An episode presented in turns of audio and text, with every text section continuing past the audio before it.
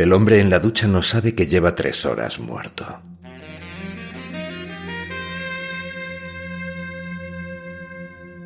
La palabra escrita es un virus, Miranda. Se te pega, te infecta por dentro. Para bien o para mal.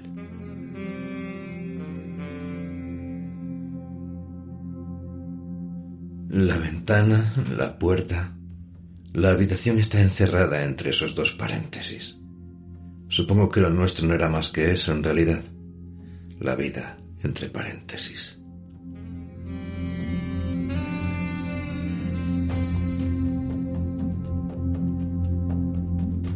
La sangre se había acumulado en las arrugas de la cortina de baño bajo el cuerpo, formando pequeños riachuelos y estanques oscuros que ya habían comenzado a coagular. Miranda contó una, dos, tres heridas en el cadáver, de unos cuatro centímetros de anchura. Dos de ellas estaban en el vientre, la otra más abajo en el pubis. El vello era gris allí donde no lo había oscurecido la sangre. El pene colgaba flácido hacia un lado, como la lengua de un perro muerto. El mundo cree que la gente como tú y como yo escribimos porque es la única manera que conocemos de expresar unos sentimientos que nos desbordan. Pero se engañan.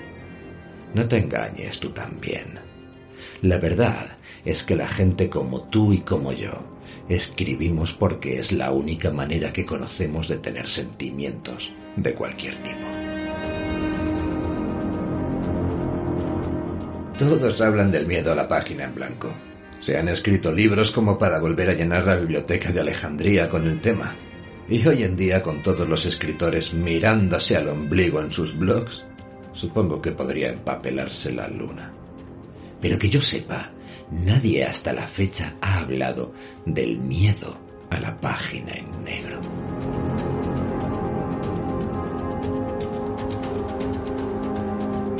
Juraría que fue muy claro cuando te pedí que volvieras a casa. No soy la clase de persona que se da por vencida. No, desde luego. Eres la clase de mujer que no puede dejar de meter las narices donde no la llaman. ¿La clase de mujer? Ah, ¿estás jugando la carta de la opresión heteropatriarcal? La única carta que necesito jugar es la que tengo en el bolsillo, firmada por el comisario Alcázar. ¿Necesitas que te la lea yo o prefieres que lo llame y te la lea él mismo?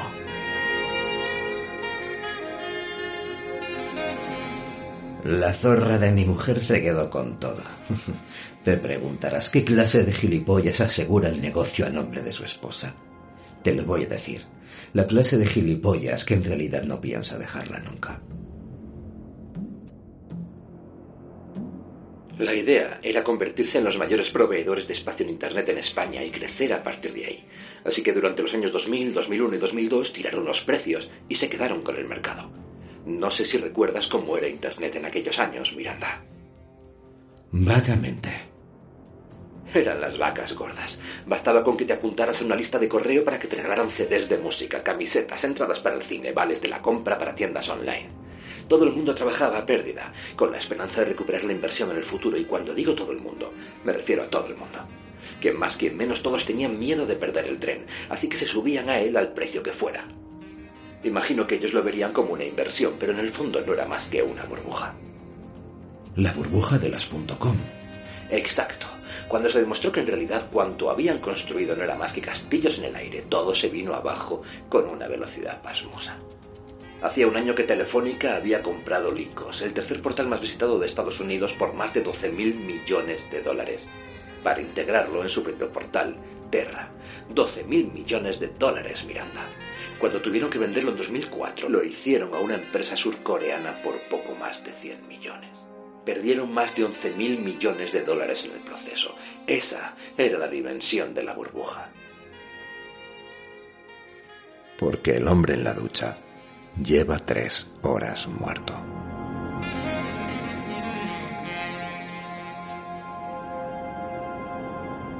Malas influencias. El misterio de la página en negro. De Mark R. Soto.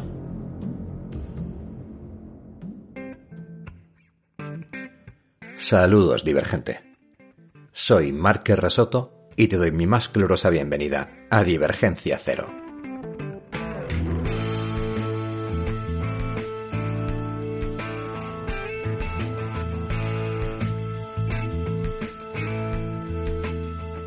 El audio con el que ha dado comienzo este nuevo episodio del podcast es un tráiler, un audio tráiler, por así decirlo, de mi novela Malas Influencias.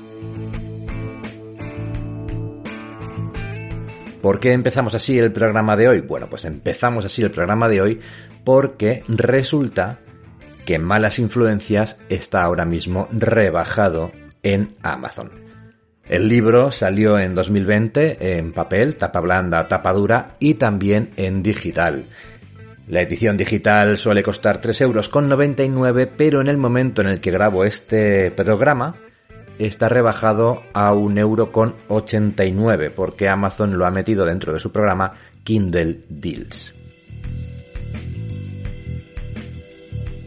¿De qué trata Malas Influencias? Malas Influencias es una novela negra, yo creo que ha quedado claro con, con el tráiler, con lo que habéis podido escuchar, protagonizado por una chica que se llama Miranda.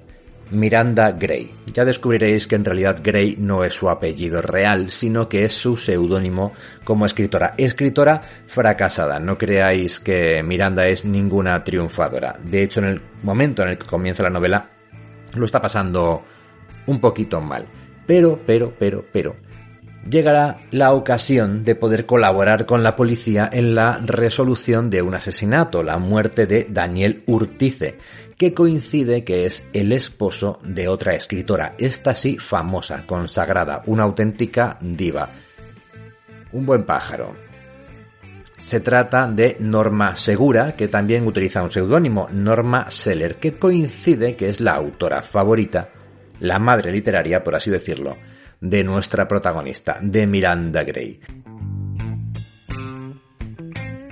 A lo largo de la novela eh, iremos eh, descubriendo, iremos dando las claves de algunos secretos de cómo funciona el mundo literario. Tendrá que ver la muerte del esposo de Norma Seller, tendrá que ver con el libro que está escribiendo la propia Norma. ¿Qué es todo eso de la página en negro? Lógicamente a lo largo de sus aventuras y de su investigación todo se va a complicar y va a descubrir la buena de Miranda que hay ramificaciones que no esperaba y que todo es más complejo de lo que parecía a simple, a simple vista, teniendo que investigar en cosas que acaecieron 15 años antes. Efectivamente, como es de suponer, su vida correrá peligro, intentarán asesinarla y nada será lo que parece. Malas influencias bueno, pues eh, como os decía, eh, lleva publicado en Amazon desde 2020. Ha vendido varios miles de ejemplares, tanto en España como en México, Estados Unidos. Es lo bueno que tiene publicar en Amazon.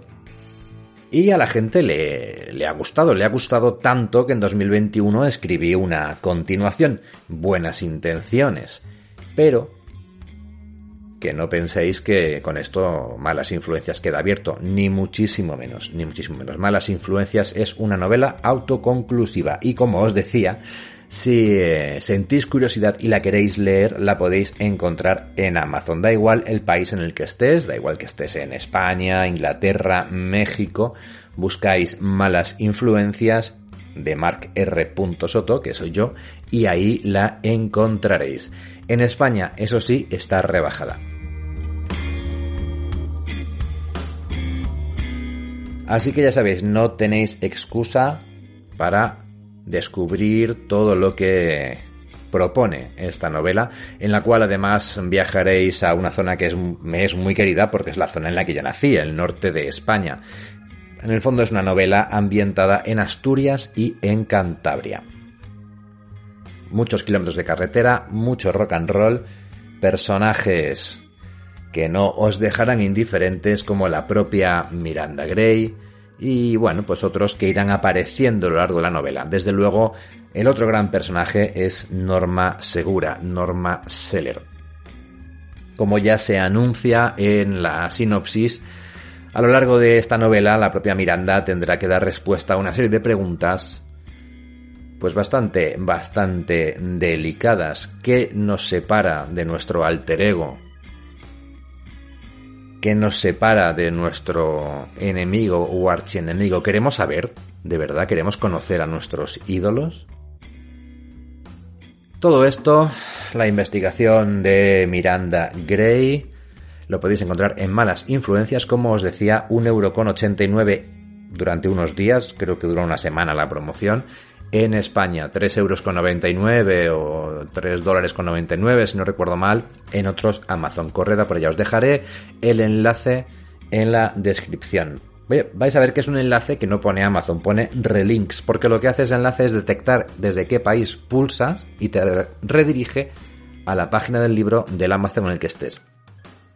Claro, me vais a decir, yo no tengo Kindle, yo no leo nada en Kindle. Bueno, pues que sepas que también lo puedes leer con la aplicación Kindle, que lo tenéis para tablet y teléfono móvil. Me da igual que seáis de Android o que seáis de iPhone, porque para los dos está disponible y para los dos es gratuita.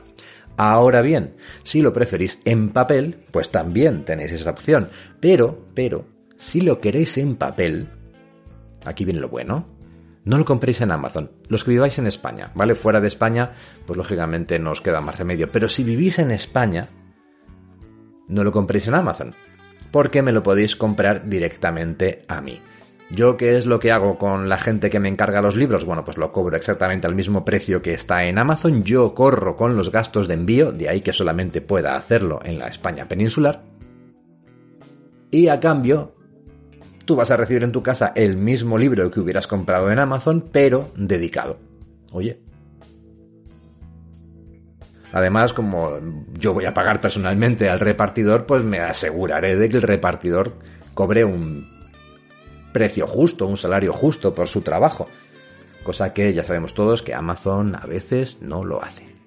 Por lo tanto, si vives en España y quieres leer malas influencias, estás de enhorabuena si tienes un Kindle o la aplicación Kindle para tu teléfono móvil o tablet, porque está rebajado a 1,89€. Si lo quieres en papel y vives fuera de España, Amazon te lo puede enviar a tu casa, pero si vives en España, me lo puedes pedir a mí y yo te lo envío a tu casa. Hacemos un Bizum, una transferencia de PayPal, una transferencia electrónica, lo que queráis. Es todo legal, yo estoy dado de alta como autónomo, es decir, emito factura. Si tú quieres una factura, yo te la mando con su IVA correspondiente para que te desgrabes lo que te puedas desgrabar. Aquí, aquí no hay trampa ni cartón. A fin de cuentas soy escritor, no político. Ah, bueno, sí, y se me olvidaba otra cosa. Esto ya sí que no sé si está en otros Amazon, pero en Amazon España, de aquí a diciembre de 2022, Malas Influencias está gratis si tienes Amazon Prime. Ya sabes, esto de los envíos gratuitos y poder ver Prime Video, pues también tiene Prime Reading, está incluido en la suscripción. Y en Prime Reading hay ciertas novelas seleccionadas por Amazon para que se puedan leer gratis. Una de ellas también es Malas Influencias. Por supuesto, todas están en Kindle Unlimited, pero si tienes en Kindle Unlimited seguramente ya lo sabías.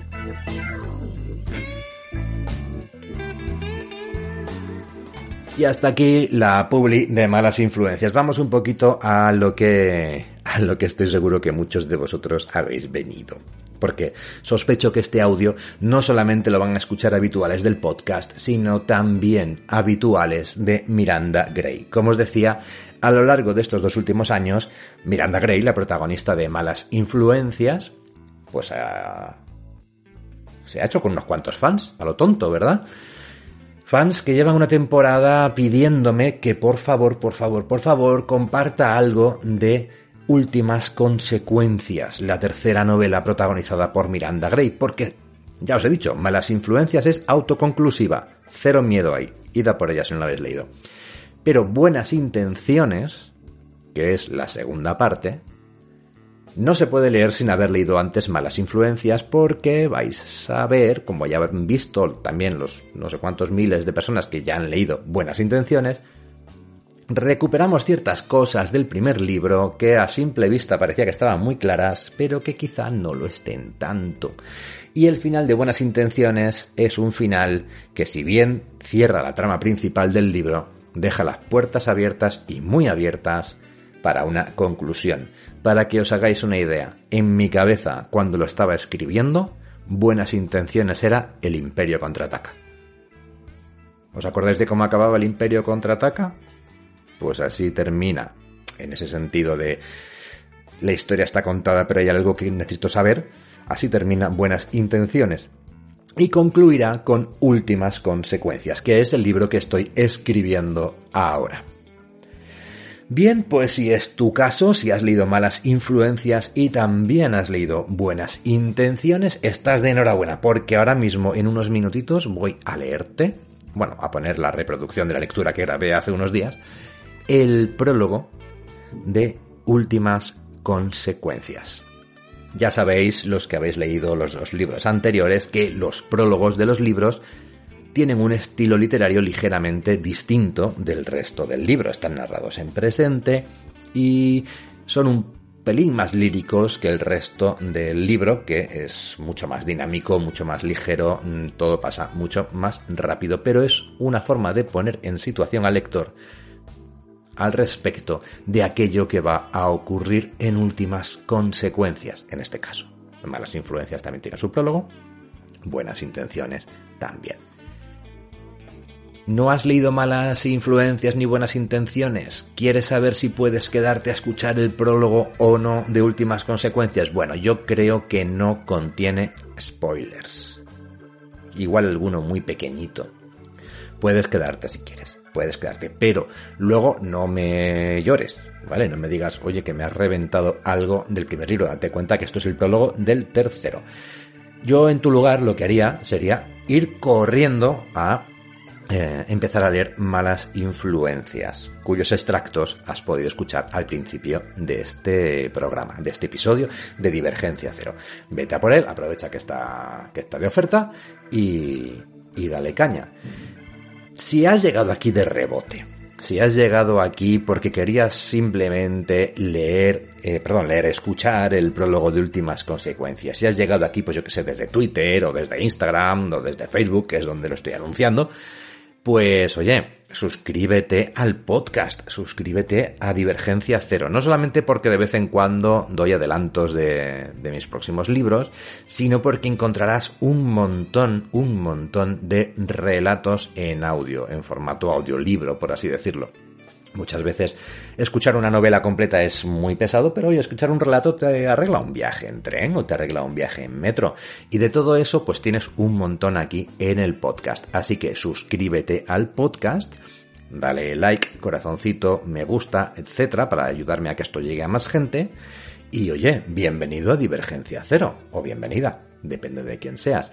Déjame en comentarios si quieres qué te parece el prólogo de últimas consecuencias y y nada, yo creo que voy terminando ya.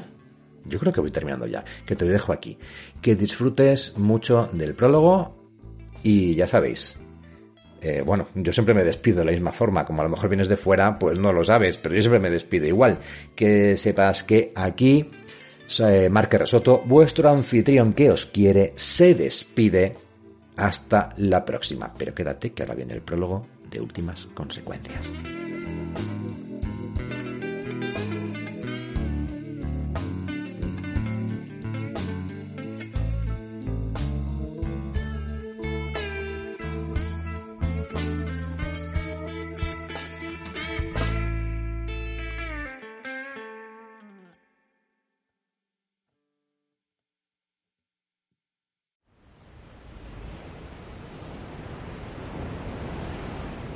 Últimas consecuencias. La habitación carmesí. De Mark R. Soto.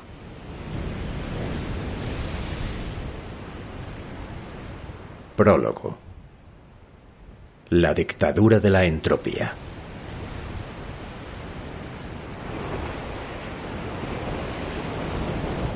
El hombre del chubasquero amarillo en lo alto del acantilado sabe que lo único que necesita para detenerlo todo es cerrar los ojos y dar un paso al frente. Uno solo bastaría. Fundirse en esa bruma gris con olor a sal, ceniza y pecado que trepa desde las rocas. Caer, diluirse, dejar de ser. Disolverse en ese mar y esa tormenta. Desaparecer. Y sería tan hermoso hacerlo. Envuelto en su chubasquero amarillo no se engaña al respecto. Conoce, a fin de cuentas, la naturaleza exacta del infierno. Y el suyo tiene la forma de ese océano que no cambia, que no juzga. Ese océano que late y se despeña contra la piedra. Ese océano que susurra ven en cada embestida. Que conoce la verdad. Los conoce a ellos. Y la conoce a ella. Ven. Las olas rompen. Sucumbe, ven, da un paso al frente. El salitre hechizando el aire, ven. El mar tejiendo su telaraña de espuma entre las rocas negras. El hombre del chubasquero amarillo no sabe por qué ha decidido volver ahí, precisamente ahí, tantos años después. ¿Por qué dar un rodeo tan largo cuando asuntos urgentes requieren su presencia en Madrid? Pero tomó la decisión y allí está. Y mientras la lluvia y la espuma de mar se desliza por el vinilo amarillo del chubasquero, sabe que lo único que necesita, necesitaría, es cerrar los ojos y dar un paso para viajar al pasado. O para hacer que el pasado deje de importar. Cerrar los ojos. Eso sería todo, tomar aire. Cerrarlos y la casa volvería a alzarse sobre sus cimientos, al menos en su memoria. Los maderos negros recobrarían su color original. Las piedras ocuparían una por una su lugar hasta que el rompecabezas de los antiguos muros estuviera completo. Y el tejado a dos aguas en lo alto y los barrotes de metal en las ventanas. Oh, sí aquellos visillos con mariposas. Y volver más atrás, más aún, impedir que todo ocurriera. Pero no lo hace, porque el pasado está muerto, y lo que ha muerto no responde cuando se le invoca. De modo que el hombre, tan insignificante su silueta amarilla contra la mole catedralicia y gris del mar y la tempestad fundidos en un abrazo, gira sobre sus talones y no sin esfuerzo se aleja del acantilado. Frente a él quedan ahora las ruinas de la antigua casa, el pasado muerto. Un amasijo de piedras cubiertas de hollín, hierros retorcidos y maderas carbonizadas. Y más allá, aparcado en la explanada de grava, el BMW negro por cuyo parabrisas se desliza la lluvia, con las luces encendidas y los gases de escape iluminados de un rojo furioso. En su interior, un hombre de unos cuarenta años lee la información que muestra la pantalla de su teléfono móvil. Viste cazadora de cuero, jersey gris. En el cuello, bajo los mechones de cabello descuidado, se entrevé un pequeño tatuaje. Podría ser una flor de lis. Podría ser cualquier otra cosa. El hombre del tatuaje apaga el móvil, lo guarda en el bolsillo interior de la cazadora y a continuación sale del coche abre un paraguas y camina bajo él haciendo equilibrios entre las ruinas hasta el hombre del chubasquero amarillo, que para entonces ya se ha alejado del acantilado y está arrodillado sobre los restos carbonizados. Lo tenemos, Joel. Su voz tiene la textura de una lija para desbastar metales y un leve acento catalán. El hombre arrodillado gira la cabeza. Sus ojos brillan bajo la capucha amarilla. Sus labios son crueles, su voz calma. Bianchi. El hombre bajo el paraguas traga saliva antes de responder. Sí, señor. Bien. El hombre del chubasquero amarillo medita unos segundos. Un trueno retumba al norte, mar adentro. Vuelve al coche y espérame allí, Rouget. Mientras el hombre del paraguas se aleja de nuevo, Joel vuelve a dirigir su mirada a las maderas carbonizadas y empapadas a sus pies. Hay algo ahí. Toma un palo y remueve entre los restos hasta dar con ello. Un buril metálico, con el filo romo cubierto de óxido, y algo más que examina con sorpresa durante unos segundos antes de guardárselo en el bolsillo. Se dispone a marchar cuando ve un fragmento blanco asomando entre las cenizas y lo extrae. Lo analiza durante unos segundos. Lo gira entre sus manos enguantadas. Medio libro que sobrevivió al incendio, con las hojas empapadas e hinchadas. Apenas se pueden leer unas letras en lo que queda de la portada. Christie. Cuando trata de abrirlo, el libro se deshace en una masa pastosa y en descomposición, del color de los gusanos de seda que se resiste a despegarse de sus guantes. Lo que está muerto, murmura para sí, incorporándose de nuevo mientras trata de limpiar esa pasta de sus dedos. Comienza a andar en dirección al coche. Rouget lo aguarda con el motor en marcha. Los restos de la casa van quedando atrás, el pasado también. Lo hecho no puede deshacerse, lo descompuesto no puede recomponerse, lo muerto no puede volver a la vida. Es algo que él tuvo que aprender y que Miranda tendrá que aprender también, llegado el momento. Porque así es como funciona el mundo, murmura, abriendo la puerta y ocupando el asiento trasero del BMW, tras quitarse el chubasquero amarillo. El coche se pone en movimiento, gira para dar la espalda al mar y a la casa hasta que enfila el sendero de grava que en cuesta abandona la finca en punta de la escalera. Así es como funciona el mundo, repite Joel para sus adentros mientras busca en su teléfono el contacto de Ángela Iber. Es la dictadura de la entropía.